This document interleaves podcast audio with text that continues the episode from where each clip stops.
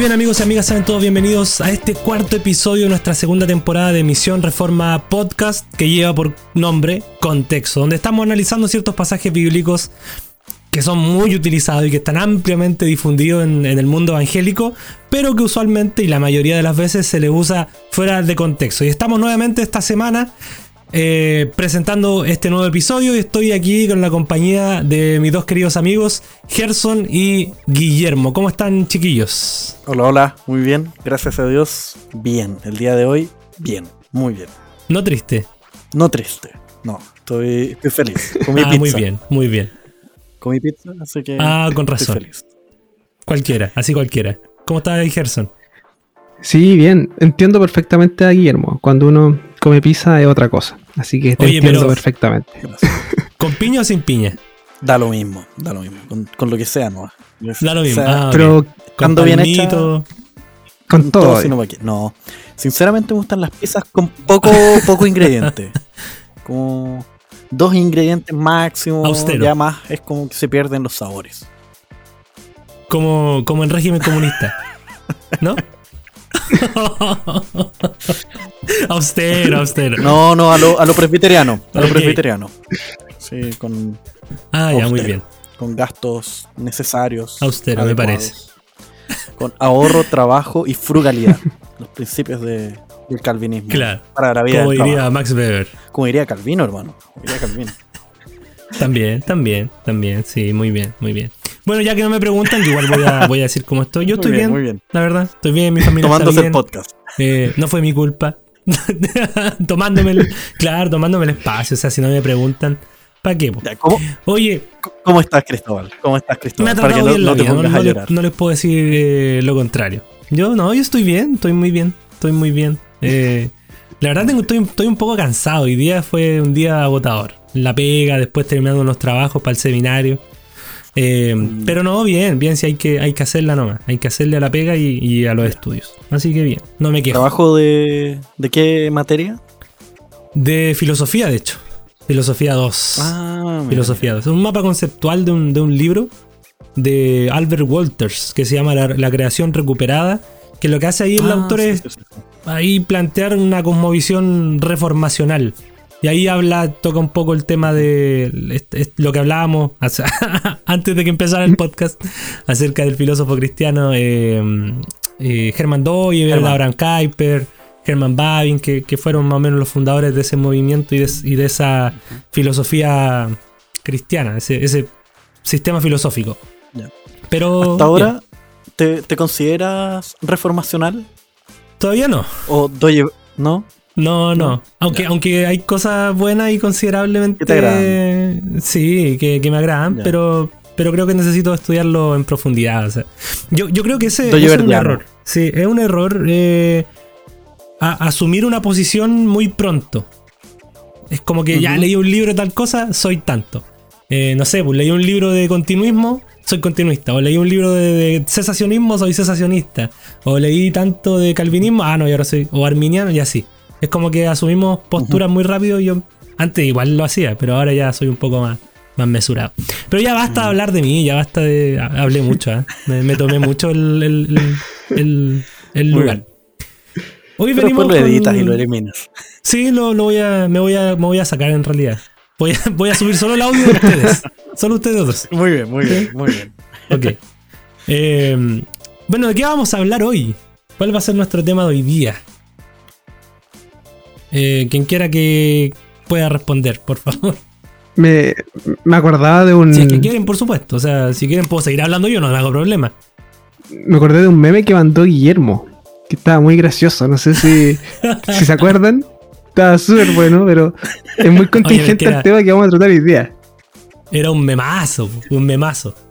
Es como difícil igual hacer gráfico un meme en, un podcast, pero muy buen meme. Sí, sí, Vamos a hablar acerca del, del, juicio. ¿Puedo relatarlo? Déjame relatarlo. que lo relate, Lo merece, lo merece. Eh, bueno, eh, es un meme pecaminoso porque aparece la figura de Dios hecha gráfica. Entonces, claramente hiere el mandamiento eh, notarás imágenes de Dios. Pero bueno. Vamos al, fondo del asunto Vamos, vamos al, tema aquí no lo vamos a graficar, así que No, no, solo lo vamos a explicar. Resulta que el, meme, bueno, que fue explicar un meme, pero bueno, aparece una chica y aparece un grupo de chicas como cheerleaders y le dicen como, ¡ay, que te ves horrible, que fea tu ropa! Y todo lo que Y la chica dice, solo Dios puede juzgarme. Y ahí aparece Dios y dice, ¡ay, te ves horrible, nena! es muy bueno. que sale como con una cartera. Bueno, en fin. Sí, y sale como haciendo... ¿Ah? Claro. Bueno, ahí nosotros nos miramos y vemos los gestos, pero imagínense, queridos auditores. Sabemos que son muy imaginativos. Bueno, entonces, eh, introduciendo con ese meme, el tema de hoy va a ser acerca de juzgar. Juzgar. Que está muy de moda, o sea. Y, y también un poco ir caminando hacia el tema de los liderazgos proféticos que hay hoy en día y todo lo demás. Claro. Un poco eso, como la idea de juzgar, después la idea de em, no tocar al ungido del Señor, que tiene mucho que ver con esa idea de no juzgar, y para caminar hacia el tema de los liderazgos proféticos que existen hoy en día. Claro. ¿Hay algún texto? Bueno, partiendo, partamos por, por el principio. O sea, todas estas prácticas y esta eh, forma de interpretar o, este, este, asunto de no juzgar, qué sé yo, obviamente viene de alguna parte, algún texto bíblico. No sé si tú tienes alguno ahí por ahí, Gerson. Sí, me parece que la, base o lo que ocupan siempre las personas cuando dicen eh, no me juzgues o solo, o solo Dios puede juzgarme, es uno que está en Mateo 7, que es cuando Jesús habla de juzgar y dice no juzguéis para que no seáis juzgados. Es uno de esos textos que se ocupa para eso. Sí, claramente yo creo que de ahí viene como toda esta enseñanza ¿cierto? acerca de no, juzgar. Y ojo, y es, interesante porque muchas veces la gente no cristiana le saca este texto a los cristianos para decirle, no, pero ¿cómo si, cómo ustedes vienen aquí a juzgar algo? Si tu Dios dice que no tienes que juzgar.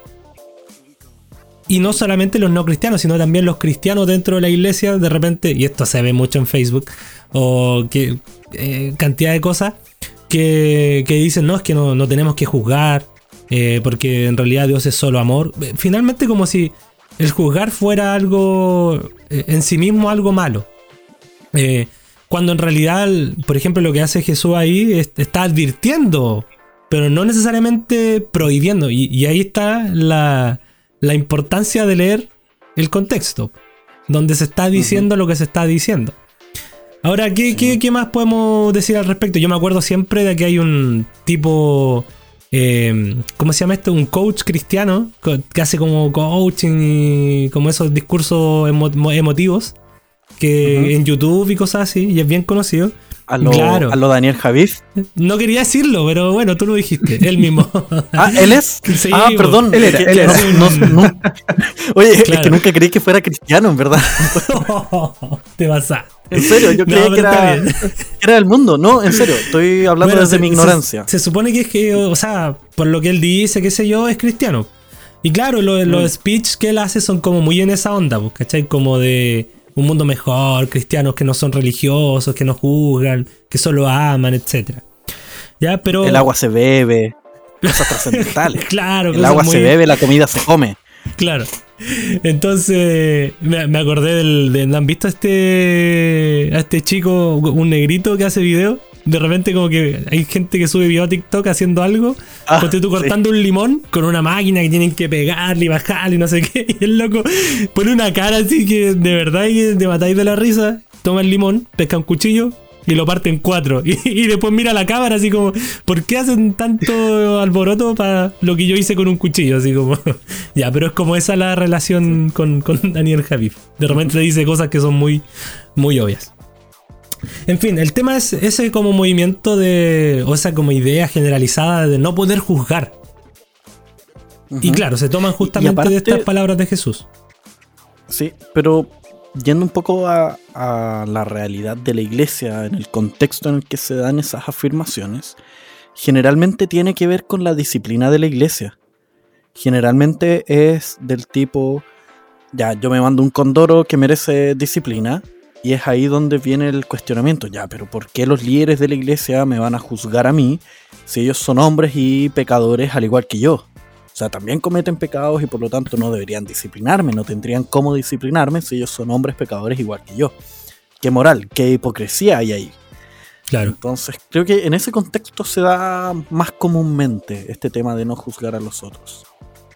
Sí, claramente. Ahí viene la pregunta, ¿cómo responder delante de eso? ¿Cómo, cómo observar este texto a la luz de, ese cuestionamiento? Sí, pero hagamos algo muy sano y obvio. Leamos el texto en su contexto. No sé si tú lo puedes leer, Gerson. Mateo 7 del 1 al... Yo creo que al, 5, más o menos como para tener una idea más completa. Yo creo que el 6 igual. El 6 también puede darnos luces de algo interesante. Dice así. No juzguéis para que no seáis juzgados, porque con el juicio con que juzgáis seréis juzgados, y con la medida con que medís os será medido. ¿Y por qué miras la paja que está en el ojo de tu hermano y no echas de ver la viga que está en tu propio ojo?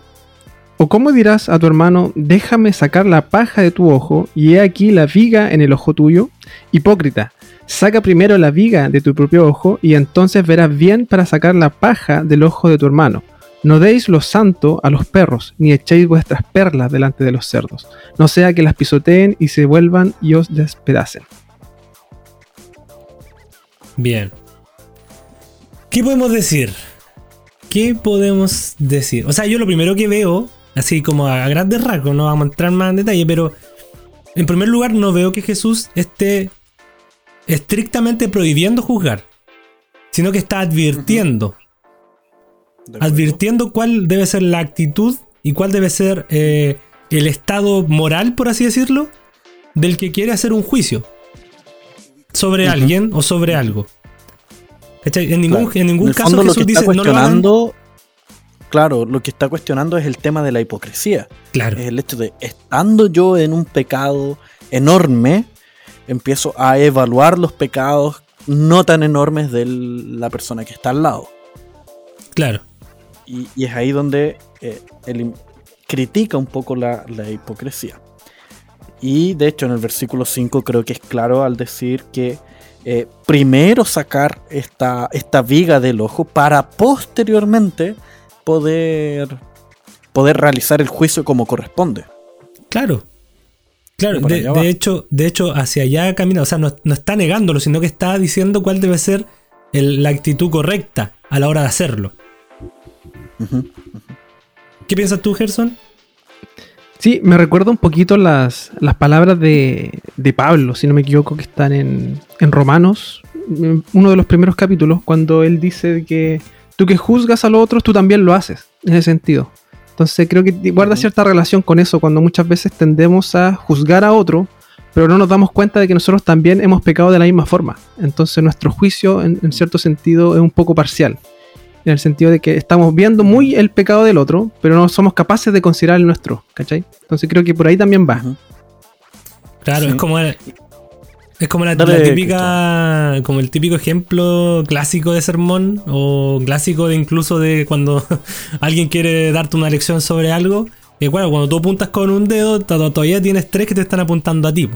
O sea, o como la, la clásica, el clásico refrán del, del cura gatica, el que predica pero no practica, ¿cachai?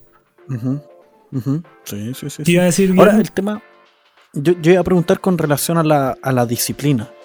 ¿Cómo, ¿Cómo, ocurre la disciplina eclesiástica en este, en este contexto? ¿Cómo, ¿Cómo se daría entonces? Bueno, o sea, de, partida, creo que lo, lo, hablamos, ¿no? El texto de la disciplina eclesiástica. Había un texto, creo que lo, lo mencionamos en, en, uno de los episodios, ¿no? Anteriores, que era el de como este proceso de... Sí, claro, como que ahí, hay de partida como un parámetro para la, para la, mm, para la disciplina eclesiástica. Ahora, yo creo, yo creo que también uno a la hora, uno sabe cuando uno se equivoca.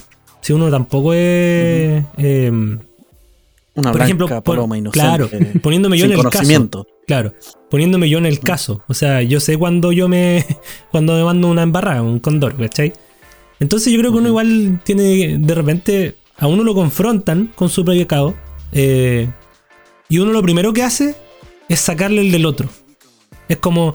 Ah, pero ¿cómo me cito esto a mí si tú mira lo que andáis haciendo? ¿Cachai? O mira lo que hiciste tú la otra vez, o el año pasado, y, sobre todo cuando es un amigo el que te, que te confronta, porque uno le sabe también la yayita a los amigos. Pero yo creo que nosotros, y aquí me refiero a la, disciplina, voy partiendo como por el, como el proceso. Cuando viene alguien y, al contra quien tú pecaste, por ejemplo, o alguien que te vio haciendo algo y viene y te confronta. O sea, yo creo que la, en primer lugar, no, mi actitud no debiese ser la de mirar, si viene un hermano a sacar la mota que está en mi ojo, la viga que está en mi ojo, mi actitud no debiera ser al tiro mirar la viga de él. Sino tomar esto, en primer lugar, como una, em, una reprensión que viene de parte de Dios, porque finalmente Dios nos dio la comunidad justamente para eso. No para ir a mi. si vienen y me confrontan, devolverle el, el, combo, por así decirlo. palo. Claro, Sino aceptar con humildad que, que, que, me equivoqué, si es que realmente fue así. Tampoco es como que a cualquier cosa que me digan, eh, o, si hay que explicar algo, dar alguna explicación, bueno, se dará nomás. Ahora, respecto al. y no quiero robarme todo el, todo el rato, toda la, el, espacio, pero, pero claro, o sea, si hay un consejo mayor, en este caso, el, consistorio de una iglesia, los líderes de la, de, la iglesia, y, claro, se acercan a mí y ven en mí alguna actitud eh, indebida, yo creo que algo que tenemos que aprender es la, es la humildad. Eh, mucha gente cuando la confrontan o, la juzgan derechamente, y hacer un juicio no está mal. O sea, como que la palabra juicio o juzgar, como que tiene una. muy cargada negativamente. Sí, muy cargada negativamente. como que. Es que yo creo que esa, esa carga negativa tiene que ver mucho con el tema de las idolatrías personales. Que en el fondo cualquier idolatría que uno tenga es una idolatría del yo. Son ídolos subsidiarios que sirven a un ídolo mayor que soy yo mismo. Entonces cuando llega una crítica o llega alguien que revela mi pecado, en el fondo quien se cae del pedestal es mi ídolo, que soy yo. Entonces es ahí donde surgen los problemas, es ahí donde surgen eh, estas defensas como gato de espaldas, porque estamos defendiendo en estricto rigor nuestro ídolo. Estamos defendiendo a ese ídolo que nos da sustento a nuestro sistema de creencias, que le da sustento a lo que hacemos, decimos y pensamos. Claro. Entonces cuando eso se nos cae, se nos cae toda la realidad. Eh, y es ahí donde viene esta defensa a, cualquier, a cualquier costo. Y caemos en, esta, en estas prácticas cuando, como bien tú decías, debemos eh, tener la humildad de poder evaluarnos como corresponde y comprender que las disciplinas de parte del cuerpo de líderes de la iglesia, en su gran mayoría, me atrevería a decir todas, pero en su gran mayoría porque sabemos que existen eh, iglesias que puedan estar pasando por procesos de pecado como, como iglesia, como un todo. Pero en fin, en la gran mayoría eh, se hacen en conformidad a la palabra. Y, tienen el propósito no de hacer un juicio para destruir a la persona que es juzgada, para desarraigarla totalmente, sino que tiene el propósito de restaurar a aquella persona. Ese es el primer propósito. Y el segundo propósito, que sería el, más importante, creo yo, nivel de importancia, mantener la santidad de la iglesia. Perseverar en la santidad como cuerpo. Entonces, restaurar al faltoso, restaurar al caído y mantener o perseverar en la santidad de la iglesia. Y esos propósitos son ambos buenos en sí mismos y por lo tanto anhelables. O sea, si yo llego a caer, anhelo que eh, pueda ser disciplinado de una forma correcta y adecuada a mi falta para de esta forma tanto mantener la santidad del cuerpo de Cristo como para yo poder verme restaurado, como en el caso de David. David pecó y él estaba completamente ciego ante, delante de su pecado contra Betsabé, Uri, etcétera, etcétera, etcétera, y seguía cayendo y cayendo y cayendo. Y si no hubiese aparecido el profeta que lo confronta con su, con su pecado y, y un Dios que lo disciplina, entonces este David hubiese seguido cayendo, seguido cayendo, seguido cayendo y quizás hasta qué consecuencias. Y lo mismo puede pasar con uno si uno no es disciplinado en el momento adecuado, si uno no es confrontado en el momento adecuado, lo único que resta es tener un montón de escamas en los ojos que no lo dejan ver la realidad y seguir tropezando y cayendo y cayendo y cayendo, hasta ver la muerte. Claro, de todas formas. De todas formas. Y algo, y algo muy relevante que, a mí me, gustó cuando lo aprendí es que, claro, o sea, en realidad podemos hacer un juicio. Y finalmente, lo que ¿qué significa esa palabra juicio en el griego es criné o crineo, juzgar, y es llegar a una conclusión. no es toda esa. claro, no, es todo ese esa carga negativa que tiene hoy día la palabra juzgar, sino sopesar cosas, o sea, analizar eh, una, una, conducta o algo que dije, que hice o que otro hizo o dijo y llegar a una conclusión, pero en base a qué. Y ese, yo creo que ese también es un punto súper importante, en base a, las escrituras, pues no en base a lo que yo quiero creer o en base a lo que yo creo que debería ser, eh, sino primer, en primer lugar en base a, lo que Dios dice que, debe ser. Por eso creo que siempre eh, es como que o cuando los pastores típicamente hacen eso cuando están en el púlpito y tienen que decir algo difícil, es como que no lo digo yo, lo dice la Biblia. Así que si usted se quiere enojar, enójese con la Biblia, no conmigo. Pero creo que eso al final es súper es súper bueno porque le da a la, a la persona y le dice, mira, si bien yo te lo estoy diciendo, pero es porque lo dice la Biblia, no porque yo quiera eh, ser jodido, ser mala onda y, y joderte la onda, ¿cachai? Y que si sigáis haciendo lo que estáis haciendo, que está mal. No, si bien yo, te lo estoy haciendo ya saber, pero en realidad lo dice la Biblia. Entonces creo que eso igual es súper importante. Ahora, no sé si hay algún otro comentario por ahí, Gerson o Guillermo. Me hace recordar esto de, la disciplina o, de los problemas que surgen en la iglesia, porque a veces se nos olvida de que la iglesia no, es un conjunto de personas santas en, el sentido de que sean perfectas, sino que en realidad es un conjunto de personas que son pecadoras y constantemente pecamos y muchas veces ese pecado o esa falta ofende a otro. Y me hace recordar un poquito las palabras de, Jesús, cuando él dice que eh, si alguno peca contra ti, ve y repréndelo. O sea, también hay un sentido de, juzgar y también de, de reprensión, de disciplina.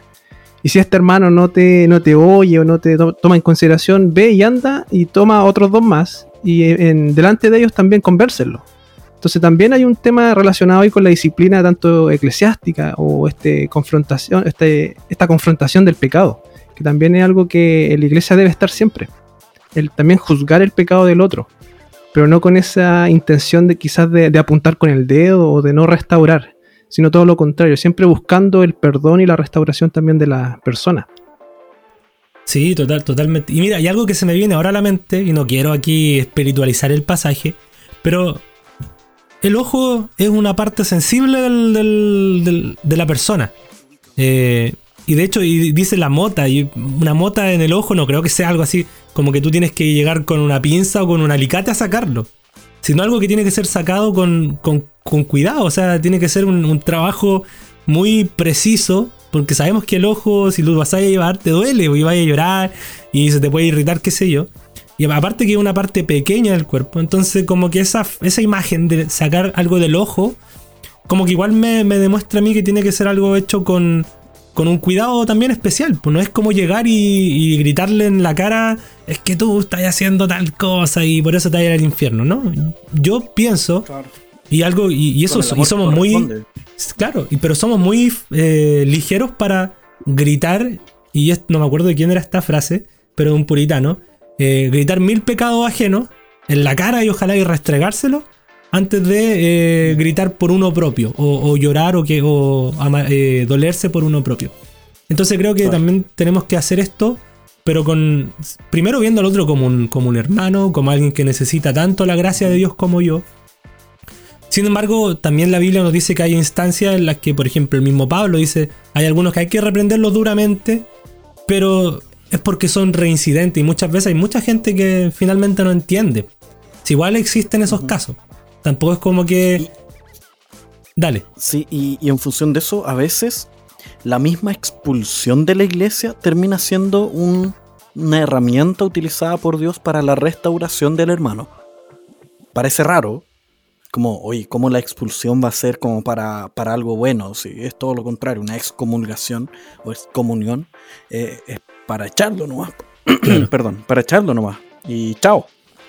Pero resulta que no es tan así, porque la idea es un poco que esta persona, al verse distante de la comunión del cuerpo de Cristo, pueda entender y pueda padecer esa falta, esa falta de comunión del cuerpo de Cristo.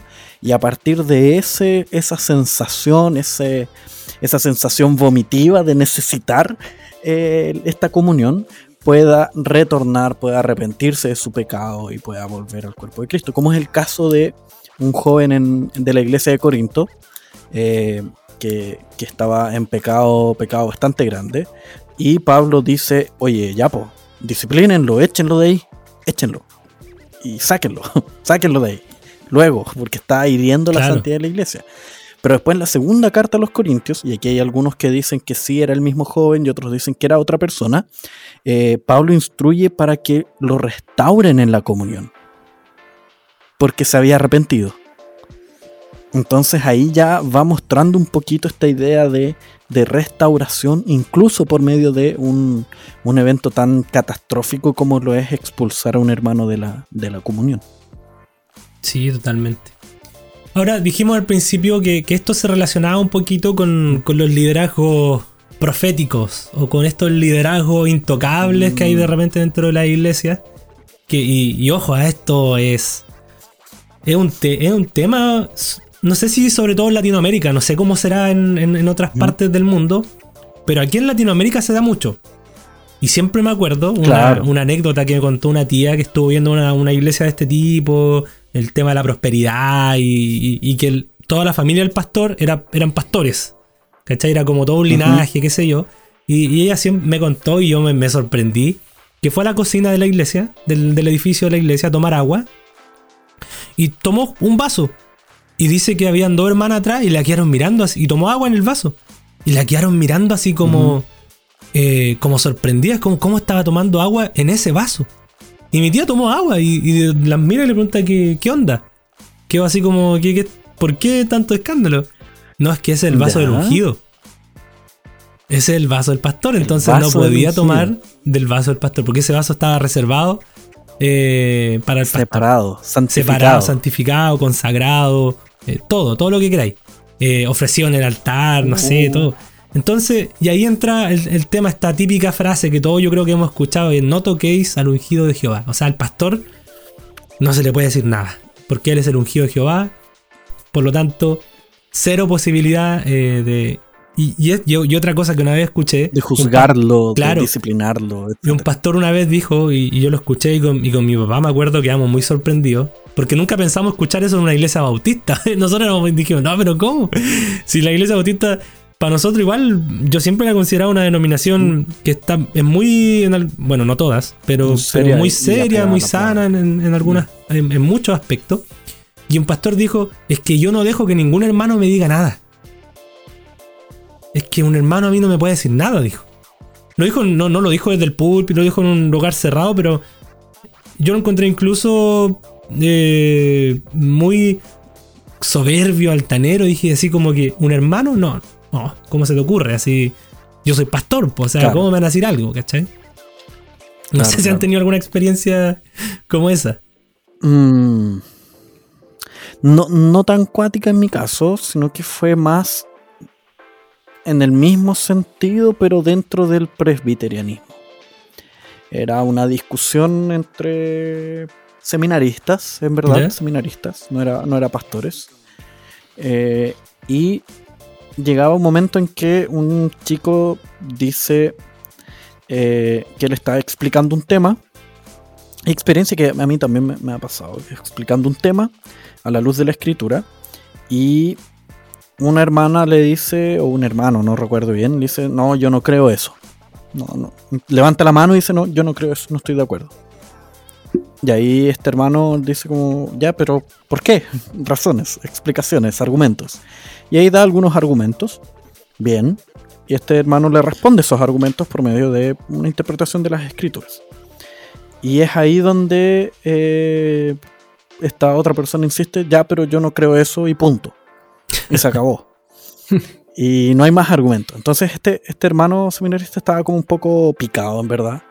y con rabia y nos contaba con rabia que él decía, pucha, estudié cuatro años, estudié cinco años, y se, me maté haciendo una exégesis desde el griego, sacando los, las palabras indicadas, entendiendo su, entendiéndolas en su contexto, para que una persona venga y me diga que no, porque no nomás, sin ningún tipo de argumento. y cuando, si es que presenta argumentos, yo se los, se los explico por medio de las escrituras de forma amorosa, eso dijo él. Eh, y, y no, y no nomás, ¿por qué no? Porque no quiero creer eso. Entonces, igual hay un poquito, un poquito de eso de no tocar al ungido en esa afirmación de mi, de mi compañero. Igual se lo hicimos ver, en el sentido de yo soy el que estudio teología, por lo tanto yo mando. Por lo tanto, yo, yo tengo la razón en todo. ¿Cachai? Entonces, igual se acerca un poco, no tanto, pero se acerca un poco. No sé, Gerson, yo creo que quizás haya tenido alguna experiencia más cercana del tercer tipo, del cuarto tipo. No, sé. Eh, no la, experiencia es bastante similar a la que cuenta Cristóbal. Como anda eh, ese respeto, creo yo que superior o a la superioridad, que es como muy marcado, por ejemplo, en, lo que dice, en lo que hace, que muchas veces no, no se puede ni cuestionar.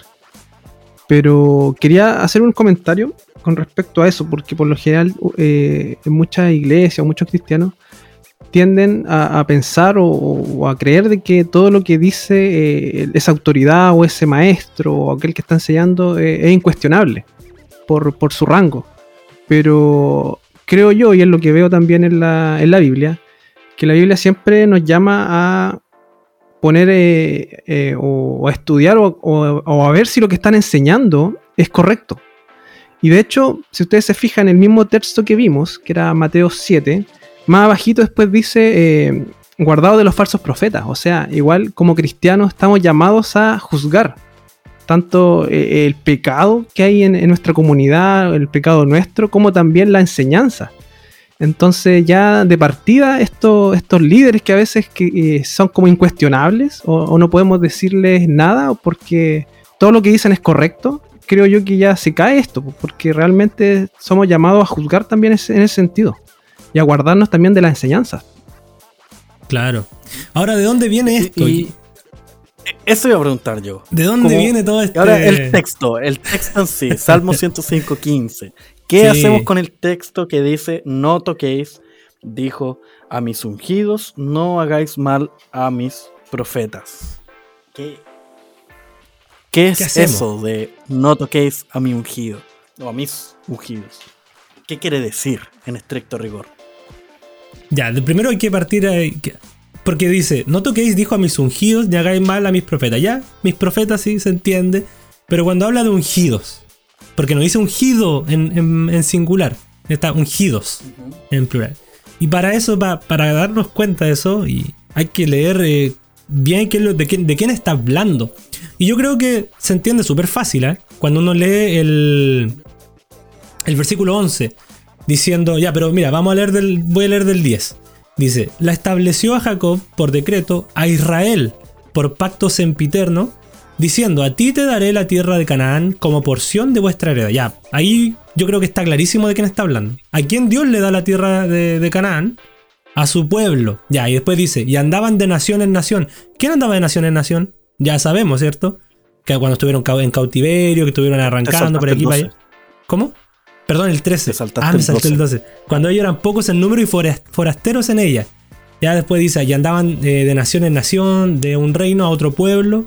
No consintió que nadie los agraviase y por causa de ello castigó a los reyes. No toquéis, dijo a mis ungidos, ni hagáis mal a mis profetas. Entonces ahora ya habiendo leído esos textos anteriores, yo puedo concluir, puedo juzgar que eh, está hablando de, su pueblo, del pueblo de Israel. Está hablando del, pueblo escogido de Dios. pero, ¿quién no puede tocar a estos ungidos de Dios? Porque son su pueblo elegido, su pueblo bendecido, eh, que, él ama, que él cuida, protege. Y lo dice el versículo anterior, o sea, y por causa ello castigó a los reyes. ¿A qué reyes? A los reyes que llevaban en cautiverio a su pueblo y que hacían mal a su pueblo. Ya vimos cómo Dios, cierto, liberó a Israel de Egipto en el Éxodo, eh, cierto, que estaban siendo oprimidos, y no permitió que los tocaran, o sea, no permitió que les hirieren, que los agraviasen, como dice también ahí, no consintió en eso. Entonces, en una primera instancia está hablando acerca de que Dios protege a su pueblo de otros pueblos que buscan hacerle daño. de otras naciones que buscan hacerle daño. Y si lo queremos aplicar al Nuevo Testamento, Dios protege a su iglesia de los males que quieren eh, que, le puedan sobrevenir, de la, del cautiverio, etc. a eso se está refiriendo aquí. Eh, no toquéis, dice mis ungidos. Es una advertencia en contra de los que quieren hacer mal al pueblo de Dios. No está hablando necesariamente del, del pastor hoy en día. de hecho, en ese, en ese entonces no, no, existía esa figura del pastor del Nuevo Testamento que nosotros conocemos. Y aún así también dice, ni hagáis mal a mis profetas. ¿Cierto?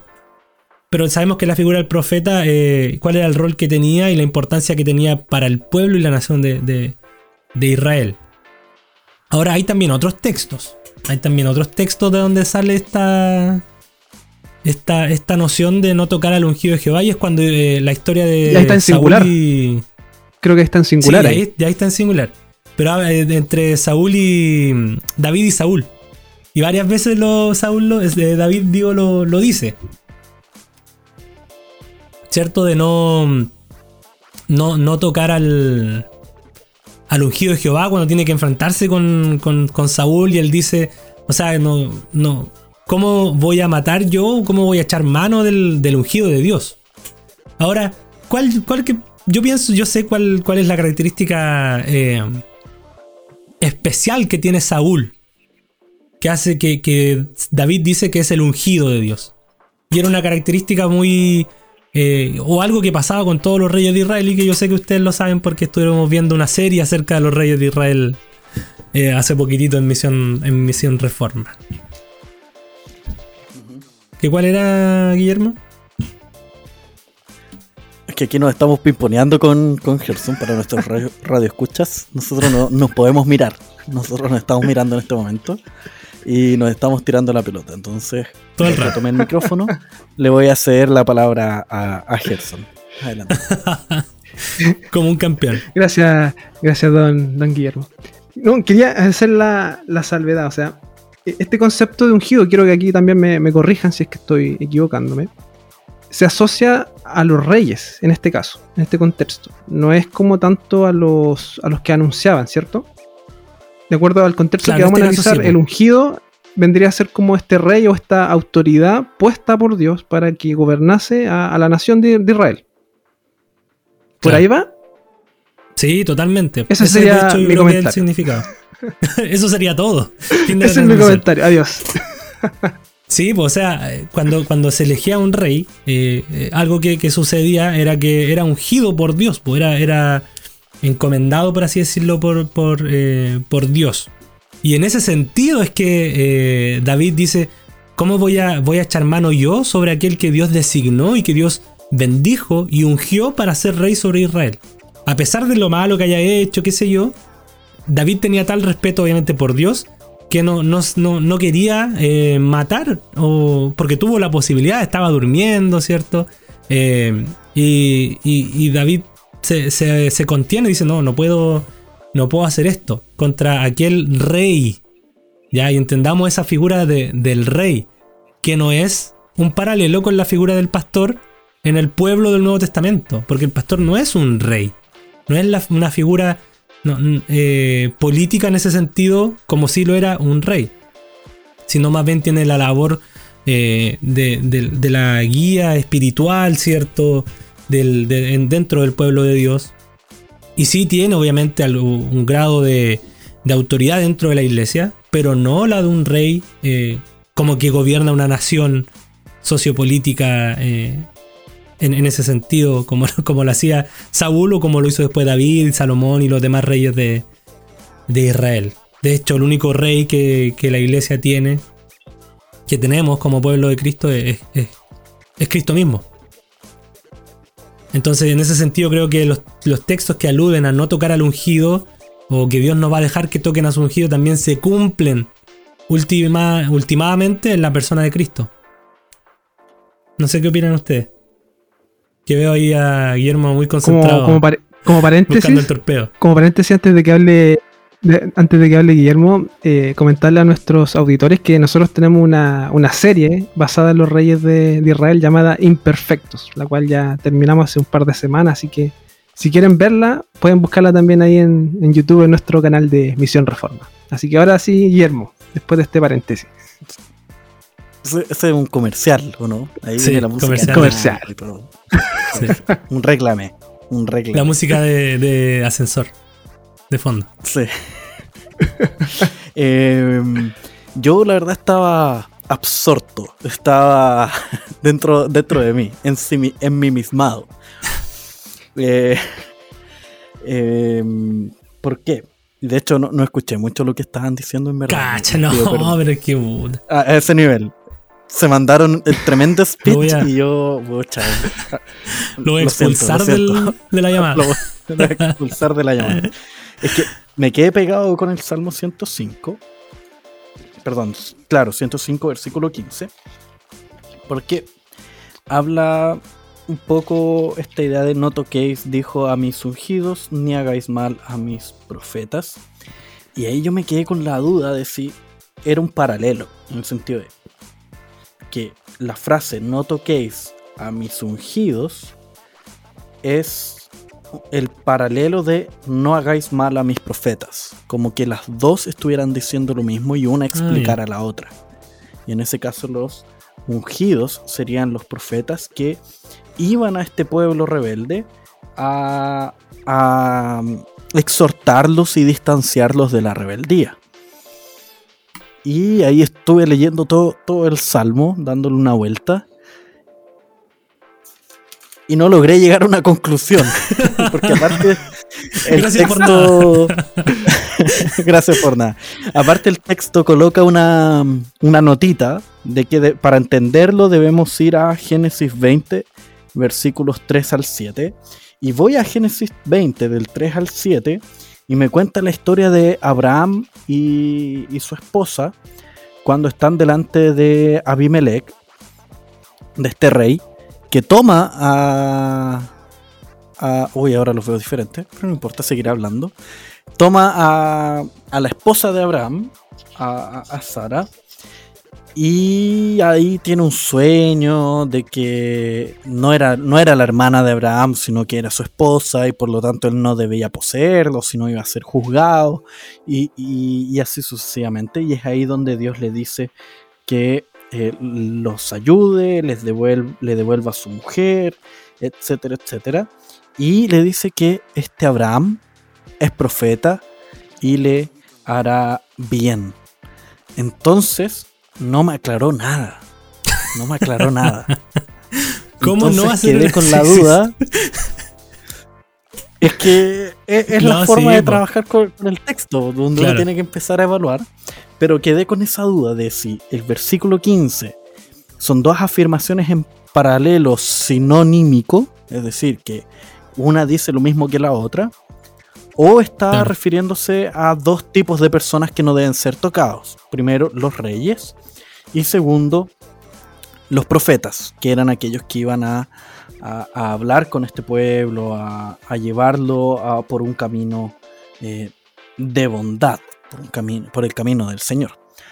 En otro lugar, si llegamos a la conclusión de que son reyes, sí, claramente en singular hace alusión al que es verdaderamente ungido por Dios o totalmente ungido por Dios, como ustedes decían, eh, que es Cristo y apunta realmente a Cristo. Y, eso, y si son los profetas, y, el y los que no deben ser tocados son los profetas, eh, sí, de hecho, los profetas de Dios no deben ser tocados porque ellos dicen la verdad y por lo tanto ir en contra de ellos es ir en contra del propio Dios, porque ellos entregan el mensaje de Dios, entonces ser rebeldes en contra de ellos es ser rebeldes en contra de Dios. Pero el mayor de los profetas, eh, de, los, de, entre, de entre los hombres, es Juan Bautista, y el mayor, incluyendo al Dios hombre, es precisamente Cristo, aquel que de verdad nos confronta con nuestro pecado, nos confronta perfectamente siendo Él perfecto con nuestro pecado, y además eh, nos lleva por el camino del arrepentimiento. Así que sí, concuerdo con ustedes. Y lo escuché un poquitito, los escuché un poquitito cuando hablaban de, Cristo. dale, Gerson nomás. Eh, Gerson levanta la eh, mano cuando debería interrumpirnos nomás. ¿Para qué levanta la mano? Portazo y patán en la cabeza nomás. Sí, con los dos pies nomás, la patada voladora. Dale. No, quería. no, quería comentarlo, esa conexión que tú haces que menciona la, Biblia de, Génesis 20, del 3 al 7. Y aquí corríjanme si es que estoy equivocado, porque creo que por ahí va lo que es esta, esta conexión. Que el Salmo 105 habla de que por causa de ellos castigó a los reyes. O sea, por causa de, su pueblo o de que quien le hace algo a su pueblo, los reyes son castigados. Entonces, conectándolo quizás con la historia, cuando vemos que Abimelech eh, intenta tomar a, Sara, la esposa de Abraham, Dios se lo revela en sueño. Entonces eso significaba una consecuencia quizás negativa para este rey a causa de tocar a los ungidos del pueblo de, Israel, o sea, o, el pueblo de Dios en este caso. Puede ser, creo yo, una opción. Lo que sí estamos de acuerdo es que en ningún momento esa idea de ungidos hace referencia a, a los pastores de nuestro tiempo. Que, que, se. o incluso a profetas de nuestro tiempo, o arcángeles de nuestro tiempo, que se atribuyen a sí mismos ese, ese título.